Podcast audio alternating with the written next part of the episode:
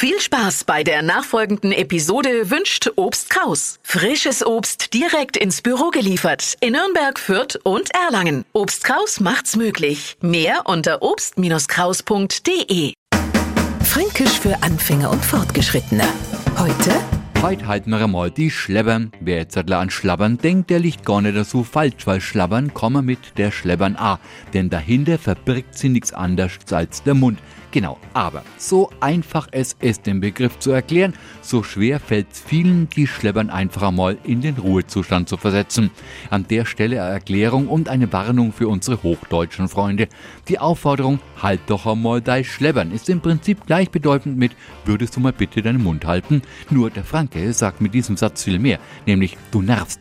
Dein Gewaffel halte ich nicht mehr länger aus. Sei jetzt sofort ruhig und das alles in einem kurzen Halt dich schleppern. Doll, ne? Fränkisch für Anfänger und Fortgeschrittene. Morgen früh eine neue Folge. Und alle Folgen als Podcast auf podu.de.